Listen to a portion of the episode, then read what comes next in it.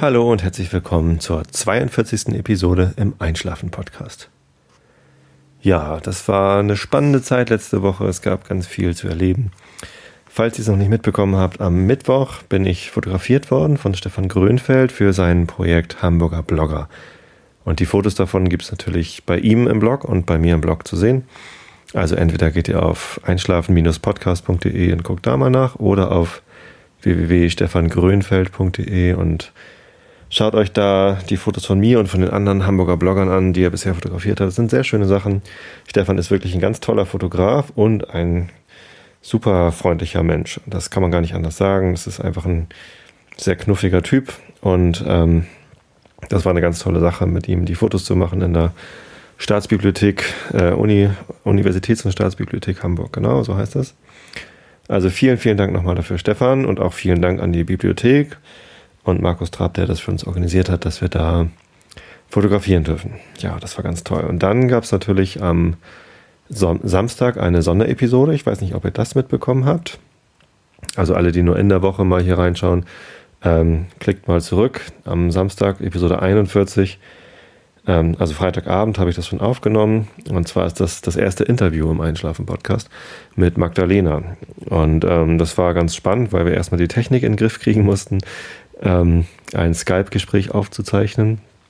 Da habe ich zwei verschiedene Wege ausprobiert. Und zwar zuerst ähm, gab es da so eine Anleitung im Netz, wie man mit Soundflower, das ist so ein merkwürdiges Audio-Routing-System für einen Mac und verschiedenen anderen Tools, Line-In und so, ähm, das so routen könnte, dass man gleich in GarageBand oder in äh, Audacity oder so zwei verschiedene Eingangskanäle hat und dann entsprechend zwei äh, unterschiedliche Spuren hat für die beiden Sprachspuren, damit man hinterher nochmal irgendwie ein bisschen links-rechts regeln kann und so.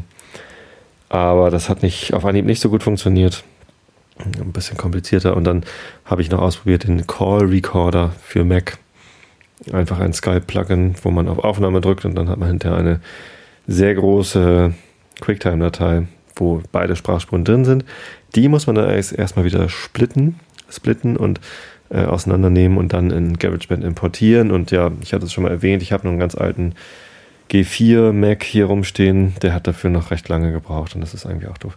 Also habe ich das heute nochmal mit einem Kumpel ausprobiert, irgendwie dieses Soundflower-Dingsbums auszuprobieren und das hat doch sehr gut funktioniert. Also den, das nächste Interview, falls ich noch mal eins mache, und eigentlich habe ich da Lust zu, ähm, werde ich dann mit der anderen Lösung machen. Ich werde die Links dazu mal im Forum posten. Ja, ich glaube, ich mache das nochmal. Das hat nämlich großen Spaß gemacht, da Mittwoch, äh, Freitagabend mit Magdalena zu klönen. Wir haben über zu Gutenberg gesprochen und über Studieren und Leben in unterschiedlichen Städten. Magdalena hat ein bisschen von sich erzählt, ich habe ein bisschen von mir erzählt. Und ja, sie hat auch erzählt, äh, wie sie auf den Einschlafen-Podcast gekommen ist. Ähm, mich interessiert ja immer, auf welchen Wegen man mich findet. Weil, ja, also es gibt ja nicht nur das Blog einschlafen-podcast.de, sondern ich bin auch gelistet bei podcast.de und podstar.de und im iTunes Store natürlich. Und ja, in letzterem hat tatsächlich Magdalena mich auch gefunden, hat da gesucht und mittlerweile findet mich, man mich da ja ganz gut. Das freut mich auch sehr, dass ich da in diesen neu und bemerkenswert Features gelistet bin. Ja, genau. Also, falls euch das auch gefallen hat, dann freue ich mich da über Feedback und Magdalena freut sich auch, ähm, wenn sie da nochmal was hört. Und ich kann mich an dieser Stelle einfach nur nochmal bedanken bei Magdalena für dieses erste Interview. Das hat riesig Spaß gemacht und ich finde die Episode richtig toll, weil sie ja auch dann vorgelesen hat, Nils Holgersson. Und das ist sehr, sehr schön geworden. Also, Magdalena, du hast wirklich eine tolle Vorlesestimme. Das haben mir jetzt mehrere Leute noch gesagt und ja, will ich an dieser Stelle mal weiterleiten. Gut, ja, Folge 42, Episode 42. Eigentlich hätte ich ja richtig Lust gehabt, heute Douglas Adams vorzulesen, natürlich, per Anhalter durch die Galaxis. Äh, das Buch, wer es nicht kennt, ähm, da geht es um die Suche nach ähm, der Antwort auf die Frage nach dem Leben, dem Universum und dem ganzen Rest. Und ähm, die Antwort wird irgendwann gefunden. Und die Antwort lautet 42. Das hat ein ziemlich großer Computer ausgerechnet. Und jetzt ist natürlich ähm, das Problem, was, wie lautet eigentlich die Frage jetzt mal so ganz konkret? Und ähm, um das rauszufinden, wird ein noch viel größerer Computer gebaut. Und ich will aber nicht zu viel verraten. Also wer es noch nicht kennt, dann äh, lest unbedingt diese Bücher, die sind ganz, ganz, ganz toll. Sehr lustig. Science Fiction, aber eigentlich wird Science Fiction nur benutzt, um den Humor zu transportieren. Von Douglas Adams. Das war ein richtig toller Schriftsteller. Leider ist er schon gestorben, nachdem er fünf Bände von dieser Trilogie, es sollte eigentlich eine Trilogie werden, und dann waren es auch immer fünf Bände, hat er geschrieben und ähm, mit dem fünften war er aber sehr unzufrieden. Einmal Rupert und zurück hieß das. Ähm, merkwürdigerweise auf Deutsch, auf Englisch hieß es Mostly Harmless. Ganz merkwürdige Titelübersetzung. Und ähm, das, das war nicht so toll, das Buch, und er war auch unglücklich. Und deswegen hat er wohl, glaube ich, auch schon angefangen, ich weiß es gar nicht, ob er schon angefangen hatte zu schreiben. Naja, zumindest ist er vor etlichen Jahren schon gestorben und jetzt letztes Jahr, glaube ich, ist das, ist der sechste Band rausgekommen, den hat, ähm, oh, ich weiß gar nicht, wie man den Namen ausspricht, Kolfer, Ewan Kolfer. E-O-I-N oder so. Ewan? Ewan? Keine Ahnung. Irgendwie so. Ein Herr Käufer. Oder Frau? Vielleicht ist es eine Frau. Nein, ich glaube, es ist ein Mann. Weiß das gar nicht. Ja, so schlecht bin ich vorbereitet. Zumindest, also, ich habe eben eingegeben, die Datei heißt 0042 Kant. 00, ja, ich dachte mal, ich mache aufsteigend nummeriert und da fängt man natürlich mit führenden Nullen an, wenn man will, dass es hinterher im Dateisystem richtig nummeriert ist. Und ich habe gedacht, ich komme bestimmt irgendwann auf 10.000 Episoden Einschlafen-Podcast. Nein, aber das ist äh, mehr als 100 werden, war mir klar und dann dachte ich, na, vielleicht auch werden es auch mehr als 1000 irgendwann mal. Ich wusste ja am Anfang noch gar nicht, mit welcher Schlagzahl ich die Dinge abliefere. Naja, zumindest habe ich Platz für 9999 verschiedene Episoden Einschlafen Podcast. Könnt ihr euch schon mal drauf freuen. Heute erstmal die Nummer 42 und nach den aufregenden Ereignissen der letzten Woche mit Fotos für die neue Header-Grafik und ähm, natürlich die, die eigentlichen Fotos und dem tollen Interview ähm, gibt es heute mal wieder eine ganz normale Episode. Ja. Und da lese ich euch heute mal wieder Immanuel Kant vor. War ein bisschen viel ähm, Nils Holgersson in letzter Zeit. Nils Holgersson läuft übrigens auch im Moment im Fernsehen auf Kika abends um sieben. Das finde ich ganz witzig, weil äh, da ist irgendwie so ein komisches äh, Ding, was mit ihm da rumläuft. Äh, ich glaube, es ist ein, Meerschweinchen oder so, äh, mit dem er sich die ganze Zeit unterhält und die, die ganzen Abenteuer erlebt. Also alles andere ist so ähnlich so mit Smirre und Akka und Martin natürlich. Die kommen alle drin vor. Aber diese komische Maus oder das Meerschweinchen oder was auch immer das sein soll mit der merkwürdigen piepsigen Stimme aus der Zeichentrickserie, das ist irgendwie in dem Buch noch nicht vorgekommen. Vielleicht kommt da noch was.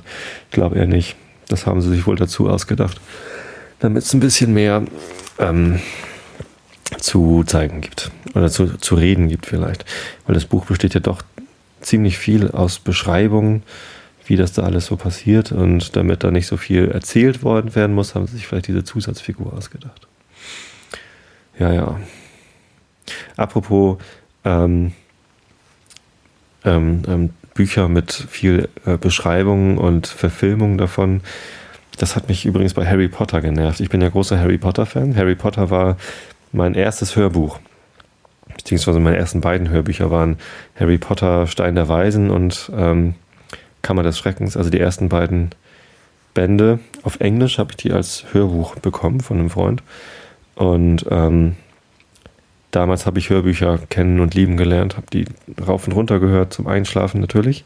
Daher die Prägung auf ähm, Sachen hören zum Einschlafen. Und ähm, die, die Hörbücher sind wirklich toll. Und dann habe ich hinterher auch die Bücher gelesen. Die fand ich auch so ganz nett. Und ähm, die späteren Bände habe ich alle verschlungen. Also Harry Potter fand ich ganz, ganz großartig. Vor allem natürlich den siebten Band, wo alles aufgelöst wird und die ganze Geschichte mit Snape aufgeklärt wird. Finde ich super. Und die Verfilmung dazu, oh, die sind ja so ganz schwierig. Also da musste natürlich viel weggelassen werden, das ist klar.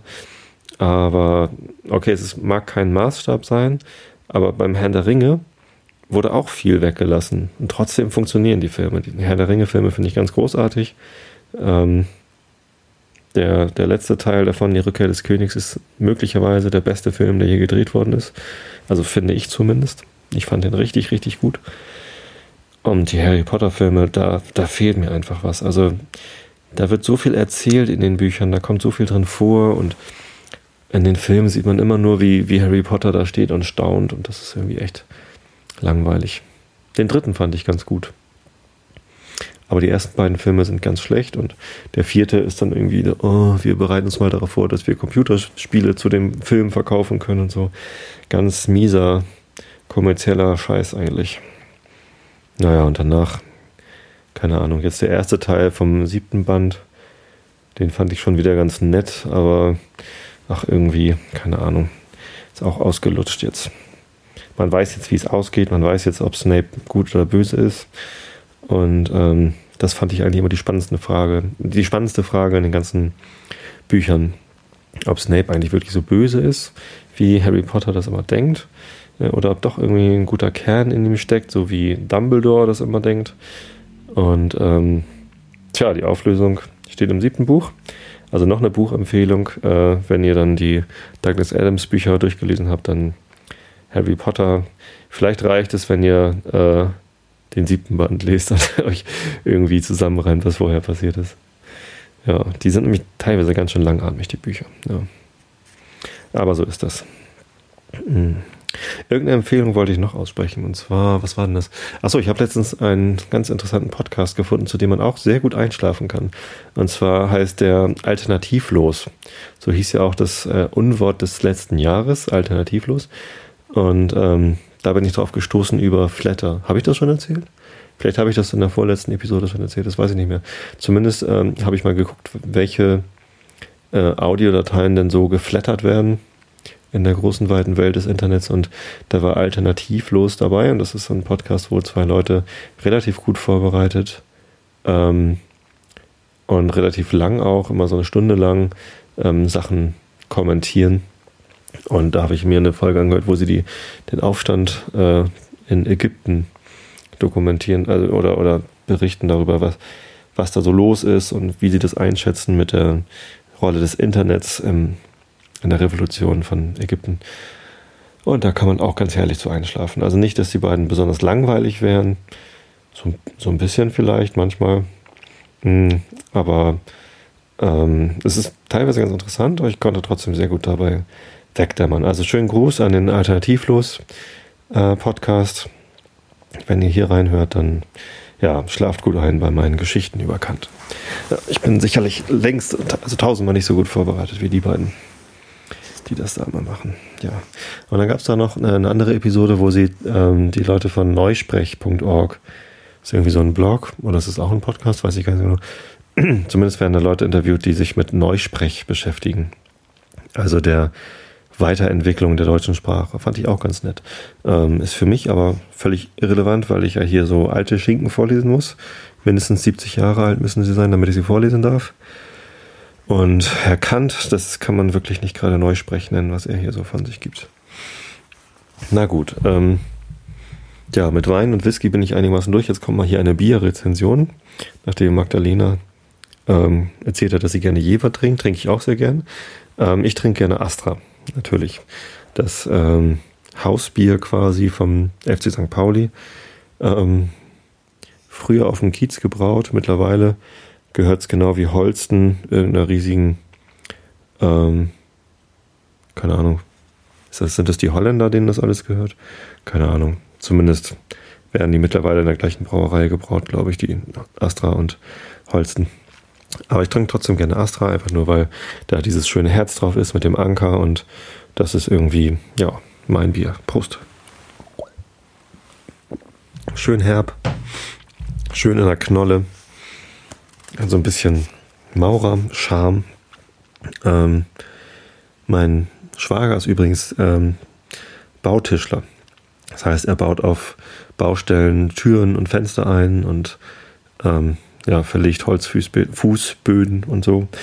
Und ähm, der mag das immer gar nicht, wenn ich sage, auf dem Bau wird nur gesoffen, weil die da überhaupt nicht saufen. Also zumindest er und seine Leute nicht, weil sonst würden sie keine gute Arbeit abliefern können. Ich weiß nicht, ob das bei Maurern nicht vielleicht ein bisschen anders ist. Aber wer weiß das schon so genau? Ich, ich weiß es nicht, weil ich kein Bauarbeiter bin. Ich habe mal auf dem Bau gejobbt. Wie war das da eigentlich? Da standen, glaube ich, auch etliche Bierkisten rum. Oh Gott, das ist aber auch schon wieder, pff, da war ich Jugendlicher, ne, in der Schule. Ja, ja, viel erlebt schon. Auch viel Quatsch dabei. Also, jetzt bin ich kein Bauarbeiter mehr. Äh, ein Gruß an dieser Stelle an alle Bauarbeiter, die das hier hören. Lasst euch nicht äh, fertig machen von allen Leuten, die sagen, dass ihr nur sauft. Ich weiß, dass es nicht so ist. Ich trinke dabei, dabei, gerne mal ein Bier, wenn ich jetzt mal hier was vorlese von Herrn Kant. So, und jetzt habe ich auch genug gesabbelt. Ähm, jetzt wird es Zeit für ja, Literatur, Naturwissenschaft, Philosophie. Transzendentale Analytik. Der Leitfaden der Entdeckung aller reinen Verstandesbegriffe. Dritter Abschnitt, Paragraph 10. Von den reinen Verstandesbegriffen oder Kategorien. Also Augen zu und zugehört. Die allgemeine Logik abstrahiert, wie mehrmalen schon gesagt worden, von allem Inhalt der Erkenntnis und erwartet, dass ihr anderwärts, woher es auch sei, Vorstellungen gegeben werden, um diese zuerst in Begriffe zu verwandeln, welche analytisch zugeht, welches analytisch zugeht. Dagegen hat die transzendentale Logik ein mannigfaltiges der Sinnlichkeit a priori vor sich liegen, welches die transzendentale Ästhetik ihr darbietet, um zu den reinen Verstandesbegriffen einen Stoff zu geben, ohne den sie ohne allen Inhalt mithin völlig leer sein würde. Raum und Zeit enthalten nun ein mannigfaltiges der reinen Anschauung a priori, gehören aber gleichwohl zu den Bedingungen der Rezeptivität unseres Gemüts, unter denen es allein Vorstellung von Gegenständen empfangen werden kann, die mithin auch den Begriff derselben jederzeit affizieren müssen. Allein die Spontanität unseres Denkens erfordert es, dass dieses Mannigfaltige zuerst auf gewisse Weise durchgegangen aufgenommen und verbunden werde, um daraus eine Erkenntnis zu machen. Diese Handlung nenne ich Synthesis. Ich verstehe aber unter Synthesis in der allgemeinsten Bedeutung die Handlung, verschiedene Vorstellungen zueinander hinzuzutun und ihre Mannigfaltigkeit in einer Erkenntnis zu begreifen. Eine solche Synthesis ist rein, wenn das Mannigfaltige nicht empirisch, sondern a priori gegeben ist, wie das im Raum und in der Zeit. Vor aller Analysis unserer Vorstellung müssen diese zuvor gegeben sein, und es können keine Begriffe dem Inhalte nach analytisch entspringen. Die Synthesis eines Mannigfaltigen, aber sei es empirisch oder a priori gegeben, bringt zuerst eine Erkenntnis hervor, die zwar anfänglich noch roh und verworren sein kann und also der Analysis bedarf, allein die Synthesis ist doch dasjenige, was eigentlich die Elemente zu Erkenntnissen sammelt und zu einem gewissen Inhalte vereinigt. Sie ist also das Erste, worauf wir Acht zu geben haben, wenn wir über den ersten Ursprung unserer Erkenntnis urteilen wollen. Die Synthesis überhaupt ist, wie wir künftig sehen werden, die bloße Wirkung der Einbildungskraft einer blinden, obgleich überall, äh, obgleich unentbehrlichen Funktion der Seele, ohne die wir überall gar keine Erkenntnis haben würden, der wir uns aber selten nur einmal bewusst sind. Allein diese Synthesis auf Begriffe zu bringen, das ist eine Funktion, die dem Verstande zukommt, wodurch er uns allererst die Erkenntnis in eigentlicher Bedeutung verschaffet. Die reine Synthesis, allgemein vorgestellt, gibt nun den reinen Verstandesbegriff. Ich verstehe aber unter dieser Synthesis diejenige, welche auf einem Grunde der synthetischen Einheit a priori beruht. So ist unser Zählen, vornehmlich ist es in größeren Zahlen merklich, eine Synthesis nach Begriffen, weil sie nach einem gemeinschaftlichen Grunde der Einheit geschieht. Da steht jetzt wieder ZE zum einen, zur, zur, zur Erklärung der Dekadik. Hm. Zur Ergänzung. Was heißt ZE? Kann mir das mal einer sagen? Ich habe hier so viele Hörer. Über 100 von euch haben das in iTunes abonniert und hören sich das immer an. Die Dateien haben über 2000 Abrufe, was natürlich nicht heißt, dass es 2000 Leute anhören, sondern da sind natürlich auch Crawler und Googlebots und so dabei, aber ich habe da bestimmt 300, 400 Leute, die hier reinhören. Und ich weiß nicht, was ZE heißt. Das könntet ihr mir mal versuchen herauszufinden. Naja, wie auch immer. Unter diesem Begriffe wird also die Einheit in der Synthesis des Mannigfaltigen notwendig. Analytisch werden verschiedene Vorstellungen unter einen Begriff gebracht. Ein Geschäfte, wovon die allgemeine Logik handelt. Aber nicht die Vorstellung, sondern die reine Synthesis der, der Vorstellungen auf Begriffe zu bringen, lehrt die transzendentale Logik. Das Erste, was uns zum Behuf der Erkenntnis aller Gegenstände a priori gegeben sein muss, ist das Mannigfaltige der reinen Anschauung. Die Synthesis dieses Mannigfaltigen durch die Einbildungskraft ist das Zweite, gibt aber noch keine Erkenntnis. Die Begriffe, welche dieser reinen Synthesis Einhalt geben und lediglich in der Vorstellung dieser notwendigen synthetischen Einheit bestehen, tun das Dritte zum Erkenntnisse eines vorkommenden, eines vorkommenden Gegenstandes und beruhen auf dem Verstande. Dieselbe Funktion, welche den verschiedenen Vorstellungen in einem Urteile Einheit gibt, die gibt auch der bloßen Synthesis verschiedene Vorstellungen in einer Anschauung Einheit, welche allgemein ausgedrückt der reine Verstandesbegriff heißt.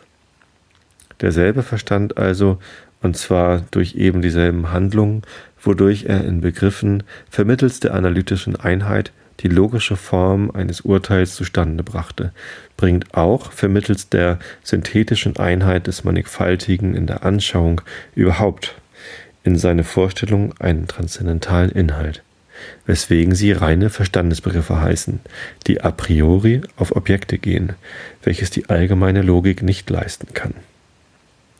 Auf solche Weise entspringen gerade so viel reine Verstandesbegriffe, welche a priori auf Gegenstände der Anschauung überhaupt gehen, als es in der vorigen Tafel logische Funktionen in allen möglichen Urteilen gab, denn der Verstand ist durch gedachte Funktionen völlig erschöpft und sein Vermögen dadurch gänzlich ausgemessen. Wir wollen diese Begriffe nach dem Aristoteles Kategorien nennen, indem unsere Absicht uranfänglich mit der seinigen zwar einerlei ist, ob sie sich gleich davon in der Ausführung gar sehr entfernet. Tafel der Kategorien. Ah, jetzt kommt wieder so eine Tafel, ein grafisches Schaubild mit äh, vier Kategorien. Die sind wieder so in Nord, äh, Ost, Süd, West Anordnung. Ähm, ich beschreibe euch das, damit das irgendwie abgebildet werden kann. Also die erste Tafel heißt äh, erste, die erste Kategorie der Quantität. Ähm, darunter steht Einheit, Vielheit, Allheit. Die steht im Norden. Im Westen steht äh, die zweite Kategorie der Qualität, Realität, Negation, Limitation. Die dritte Kategorie steht im Osten quasi im Schaubild, ähm, der Relation, der Inherenz und Subsistenz, Substantia et Accidens, der Kausalität und Dependenz, Ursache und Wirkung, der Gemeinschaft, Wechselwirkung zwischen dem Handelnden und dem Leidenden. Leidenden? Aha. Wahrscheinlich eher den Betroffenen, oder? Keine Ahnung, was er da meint. Und die vierte Kategorie steht im Süden, der Modalität. Möglichkeit gegen Unmöglichkeit, oder bis Unmöglichkeit, Dasein und Nicht-Dasein, Notwendigkeit und Zufälligkeit. Dieses ist nun die Verzeichnung aller ursprünglich reinen Begriffe der Synthesis, die der Verstand a priori in sich enthält und um deren Willen er auch nur ein reiner Verstand ist, indem er durch sie allein etwas bei dem Mannigfaltigen der Anschauung versteht, das heißt ein Objekt derselben denken kann. Diese Einteilung ist systematisch aus einem gemeinschaftlichen Prinzip, nämlich dem Vermögen zu urteilen, welches eben so viel ist als das Vermögen zu denken, erzeugt und nicht rhapsodistisch aus einer auf gut Glück unternommenen Aufsuchung reiner Begriffe entstanden, von deren Vollzähligkeit man niemals gewiss sein kann, da sie nur durch Induktion geschlossen wird, ohne zu gedenken, dass man noch auf die letztere Art niemals einsieht, warum denn gerade diese und nicht andere Begriffe dem reinen Verstande beiwohnen. Es war ein eines scharfsinnigen Mannes würdiger Anschlag des Aristoteles, diese Grundbegriffe aufzusuchen. Da er aber kein Prinzipium hatte, so raffte er sie nie, äh, so raffte er sie auf, wie sie ihm aufstießen, und trieb deren zuerst zehn auf, die er Kategorien, Prädikamente nannte. In der Folge glaubte er noch ihrer Fünfe aufgefunden zu haben, die er unter dem Namen der Postprädikamente hinzufügte. Allein seine Tafel blieb noch immer mangelhaft. Außerdem finden sich auch einige Modi der reinen Sinnlichkeit darunter. Quando, Ubi, Situs, im gleichen Prius, Simul. Auch ein empirischer Motus, die in dieses Stammregister des Verstandes gar nicht gehören. Oder sind auch die abgeleiteten Begriffe mit unter die Urbegriffe mit unter die Urbegriffe gezählt. Actio und Passio und an einigen der letztern fehlt es gänzlich. Um die letztern willen ist es also noch zu bemerken, dass die Kategorien, die als wahre, äh, als die wahren Stammbegriffe des reinen Verstandes auch e ihre ebenso reinen abgeleiteten Begriffe haben, die in einem vollständigen System der Transzendentalphilosophie keineswegs übergangen werden können, mit derer bloßen, bloßer Erwähnung aber ich in einem bloß kritischen Versuch zufrieden sein kann. Es sei mir erlaubt, diese reine, aber abgeleitete Verstandesbegriffe, die Prädikabilen, Prädikabilien des reinen Verstandes im Gegensatz der Prädikamente zu nennen. Wenn man die ursprüngliche und primitive Begriffe hat, so lassen sie sich, so lassen sich die abgeleiteten und subalternen leicht hinzufügen und der Stammbaum des reinen Verstandes völlig ausmalen. Da es mir hier nicht um die Vollständigkeit des Systems, sondern nur der Prinzipien zu einem System zu tun ist, so verspare ich diese Ergänzung auf eine andere Beschäftigung. Man kann aber diese Absicht ziemlich erreichen, wenn man die ontologischen Lehrbücher zur Hand nimmt und zum Beispiel der Kategorie der Kausalität die Prädikabilien der Kraft, der Handlung, des Leidens, der der Gemeinschaft, die der Gegenwart, des Widerstandes, den Prädikamenten der Modalität, die des Entstehens, Vergehens, der Veränderung usw. So unterordnet. Die Kategorien mit den Modis der reinen Sinnlichkeit oder auch untereinander verbunden, geben eine große Menge abgeleiteter Begriffe a priori, die zu bemerken und womöglich bis zur Vollständigkeit zu verzeichnen eine nützliche und nicht unangenehme, hier aber entbehrliche Bemühung sein würde. Der Definition dieser Kategorien überhebe ich mich in dieser Abhandlung geflissentlich, ob ich gleich im Besitz derselben sein möchte. Ich werde diese Begriffe in der Folge bis auf den Grad zergliedern, welcher in Beziehung auf die Methodenlehre, die ich, die ich bearbeite, hinreichend ist. In einem System der reinen Vernunft würde man sie mit Recht von mir fordern können. Aber hier würden sie nur den Hauptpunkt der Untersuchung aus dem Auge bringen, indem sie Zweifel und Angriffe erregten, die man, ohne der wesentlichen Absicht etwas zu entziehen, gar wohl auf eine andere Beschäftigung verweisen kann. Indessen leuchtet doch aus dem wenigen, was ich hiervon angeführt habe, deutlich hervor, dass ein vollständiges Wörterbuch mit allen dazu erforderlichen Erklärungen nicht allein möglich, sondern auch leicht sei zustande zu bringen. Die Fächer sind einmal da, es ist nur nötig, sie auszufüllen, und eine systematische Topik wie die gegenwärtige lässt nicht leicht die Stelle verfehlen, dahin ein jeder Begriff eigentümlich gehört und zugleich diejenige leicht bemerken, die noch leer ist. Tja. Paragraph 11 lese ich euch, glaube ich, lieber ein bisschen anderes mal vor. Meine Stimme ist schon ein bisschen angeschlagen. Nächstes Mal gibt es dann gleich zwei Paragraphen. Paragraph 11 ist kurz, Paragraph 12 ein bisschen länger und dann sind wir mit dem ersten Hauptstück auch schon durch. Äh, nee, wir sind ja schon im zweiten Hauptstück, oder? Äh, keine Ahnung. Wie auch immer. Also, das war Paragraph 10. Ich bin jetzt müde und äh, werde mich so langsam Richtung Bett begeben. Nein, ich mache erst noch den Podcast fertig, damit er morgen veröffentlicht werden kann. heute ist ja Sonntag, morgen am Montag ähm, veröffentliche ich das. Passt euch das eigentlich mit 15.30 Uhr? Oder soll ich das ein bisschen früher veröffentlichen? Ich habe ja so ein bisschen den Zeitpunkt gesucht, ähm, wo ich am meisten Leute erreiche. Ich finde 15.30 Uhr gar nicht so schlecht. Vielleicht würde ich es noch ein bisschen vorher machen.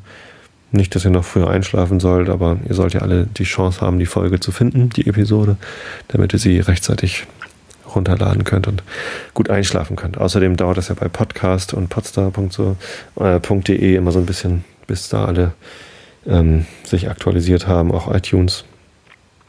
Kann ich zwar alle anpingen, aber das vergesse ich auch manchmal. Und ja, also wenn euch die Zeitpunkte nicht gut passen, dann sagt mir bitte Bescheid. Aber Montag und Donnerstag als Veröffentlichungstage finde ich, glaube ich, ganz gut. Da habe ich zwei Tage in der Woche. Ich werde mir jetzt Mühe geben, nicht beide Episoden am Wochenende aufzunehmen, sondern nur die Montagsepisode und die Donnerstagsepisode dann vielleicht am Mittwochabend oder so, damit da nicht so viel Zeit dazwischen liegt. Fühlt sich sonst ein bisschen komisch für mich an. Ja, und ansonsten wünsche ich euch jetzt einfach mal eine gute Nacht. Schlaft gut und bis zum nächsten Mal.